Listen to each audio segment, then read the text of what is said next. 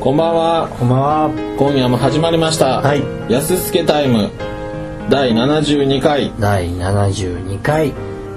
やすすけタイムとは建築結社やすすけがお送りする建築系ポッドキャスト京都の建築デブ2人が全世界の建築学科のデブに向けてお送りする建築系プログラムとなっておりますはい。というわけで、はい。第72回の今夜のトピックははい。 「ハンターハンターお、ジャンプの。ジャンプ」の超人気連載漫画あ。超救済漫画。超級最人気連載漫画に。はい。のハンターハンターについてちょっとお話ししていこうはい。ということになっておりますが、はい。まあハンターハンターは、えー多分1999年ぐらいから、えワンピースとーワンピースとほぼ同時期に、同時期だね。大体。はいで、えーっと、まあ、先ほども申し上げました通り、救済の多い漫画で、そうですね。まあ、週刊少年ジャンプなんで、はいえー週に1回、こう、話が進んでいくはずなんですけど、はいまあなかなか進んでいかないと。はい。でここ最近はえっ、とね年年に10回、年に10回。うん、この何年間かはあ今はめっちゃ続いてるけど20回以上続いてるけどああそれが年に10回ぐらいしか書かない。進まない。富樫義弘先生はい。悠々白書とかね。そうやね有白書レベル E はい。あたりがまあアニメ化もされてるし有名だとそうですで「ね。ハンターハンター」自身も、えーアニメになり今やってますね。今2021。また今ま。た新しくハンターハンター2011やったっけそんなあれついてんの2011とかついてんのなんかついてた気するけど、わからん。ごめん。夜中やってるやつやろそうそう。大阪では夜中やってるやつやろ大阪では夜中やってる。東京は日曜の朝にやってるらしいあ、そうなんや。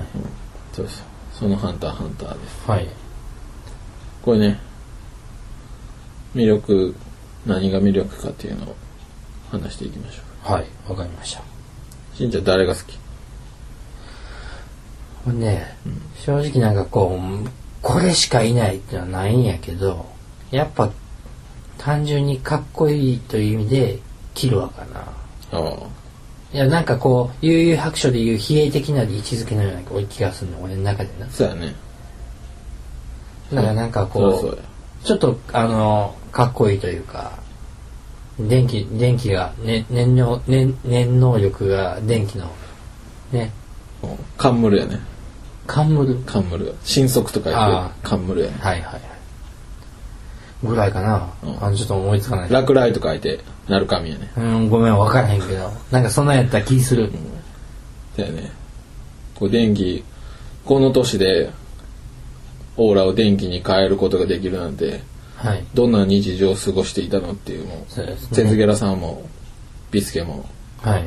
心配してたもんねまあ、よっぽどの体罰が、体罰というか、体罰というか、まあ、ゾルディック家がまああ暗そ殺れだけ異質というか、うん暗殺一家で。そうそうそうそういうことがありますねはい。なるほどキルはね森木さんは、なんか好きなキャラとかいるんですか僕もねその突出したっていうのがいなくてはい。こうそれぞれにこう魅力的じゃないですかうん、そうですね。でもその中で強いてあげるとしたらまあモラウですねあのー、ヘビースモーカーの。そうそう煙使いのはい。なモラぜウなぜいややっぱあの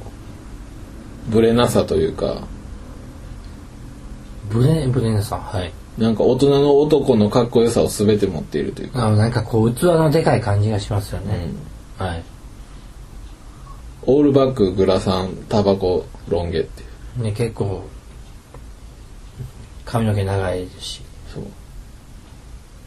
うなんか鼻でかいやんか鼻でかいし、体もでかいやなんかジョン・レノンみたいにサングラスかけてるけど、んねあの煙の能力すごいやんめっちゃええやんそうですね。体には悪そうですけど、なんかこうなるな知的やんか知的でワンピースと比べるとあれやけどなんかスモーカースモーカーと比べたらもうあ絶対、煙つながりでそこで比較しちゃうそううん。絶対モラウの使い方の方がおしゃれやしまあ、そうですね。かっこええやんっていうかなんかこう「ハンターハンター」って、まあ、ワンピースと比較すると結構全員知的よなそうやねなんかこうしたたかというか、んまあ単純に能力推しだけでいけるわけではなくてそれをどういうふうに使うかまで考えないと強くないみたいなそうやね単純にこのオーラが多い方が勝つみたいなそういうのはまあもうね「ドラゴンボール」で終わってしまったからね、パワーインフレのみのば漫画はパワーをどんどん大きくしていそうくそうそうあれはあれでね面白いんだけど面白かったそうそうそうあのえっとね2年ぐらい前にはいそのた単行本化もされてんねんけど「ヘタピ漫画研究所 R」っていう連載不定期連載があってはいであのアイシールド21の、えー先生がはいえーっとね各漫画家の人にその漫画の描き方みたいなのをインタビューする漫画があってはいそこでこう富樫先生が出てきた時に、はいそのネームの神様たるゆえんを解き明かすみたいなはいであのなんていうかなめっちゃ考えて考えて考えてそしたらキャラクター一人一人がはいその自分の利益最大の利益のためにあのどう動くかっていうのを一生懸命考えるんやってだから能力をばらすようなことはしいひんしうんベラベラうん俺の俺の能力は炎みたいなこう、うんこの世の全てを焼き尽くすみたいなまあそんなしょうもない説明絶対せえへんとうんででみんながこうリアルに自分のために最大限に考えているから、はこうい物語の中に緊張感が生まれるしそうですね一瞬の油断も許さない感じがありますよねそのあの時のミスのせいで負けたとか、でその緊張感でこっちもすごく引き込まれてはい一応読んでしまうしそうですねあれ結構読むと疲れますうんそうやね結構頭使うからねそうそうそうそうだから結構なんか推理小説が好きな人とか、そっち系の人からしたら面白いそうやね気がそういうのが逆に苦手な人はそこまで入り込めないのかなとは思ってしまう、で逆にこう人を分ける漫画やね選ぶ漫画や選ぶ漫画ですね、多分またワンピースとの比較になるけどやっぱワンピースの方は絶対いろんな意味でこう多面体やからうんいろんな求心力を持ってるからそうやね絶対あっちの方がに人気といえば人気やけど、ハンターハンターの方は俺個人的には好きやね面白いというかこうんう深いじゃないけどそうやね癖癖があ癖るかがらあってそれが俺はハマってる感じやけどワンピースは逆にその癖がなくて超王道のエンターテインテインメントをしてるからうんでもあれはあれですごいけどな、バケモンばバケモンみたいなうん漫画やけど、今好きなキャラを教えてもらったけど好きなシリーズはシリーズかシリーズ「ハンター試験編」キルワ「キルワキルワ救出編」キルは救「出天空天空闘技場編」「天空ヨークシンシティ編」「グリードアイランド編」うんキメラアント編」あー難しいちょっとなんか問いとは違うんやけどうん、あれやなキメラアント編以外は好きかな あれコミックさんコミックス派なんですよコミックさん流行ったらまだキメラアント編の結末は分からへん分かってない分かってないか分かってないんやけどちょっとししんどいかなってう思うん長いしねなんかさいなんていうのたた単行本の最新刊はちょっと面白くなったなっていううんえ腕なくな腕なくなっちゃうのみたいなあったけどそれまでがちょっと長かったそうやねもう忘れたし最初の方確か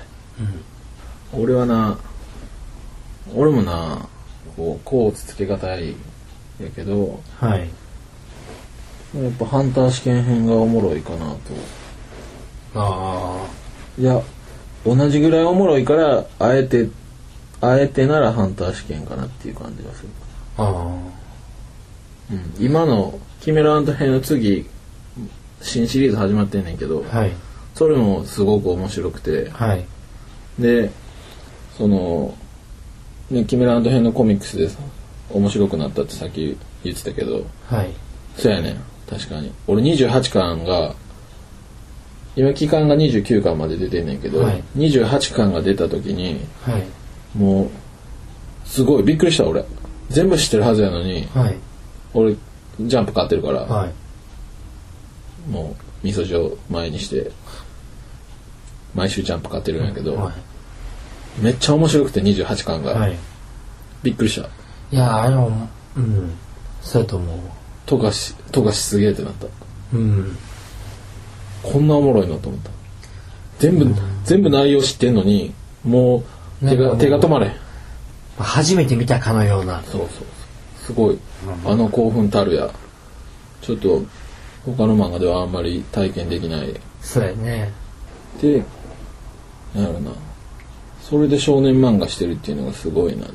うん過激な描写っていうのは他にいっぱいあるんやけど青年漫画とかではいそれとは違うというかうんねそうそうなんですよああいう空想の世界であんだけ過激なことやるって難しいうんやっぱリアルなことっていうのはかなんかある程度ねでねその、まあ、ネットでもちょっと話題やってんけどはいこう富樫先生は本当にこう東日本大震災に関して心を痛めてる描写っていうのがあるんやんかあそうなんです最新もう最新の話ぐらいでえーっとそれはコミックじゃなくてコミックスじゃなくてジャンまプ、だジしャンプ連載上でまだコミックス化はされてないんだけど、それはまああの3.11っていう数字が出てくるんやけど、はい3.11っていう数字が出てきてあるあるキャラクターがあの3.11に絡んではいあるキャラクターの長いセリフがあんねんけど、はいそれはもうそうとしか、うん、気づけばもうそうとしか読めない、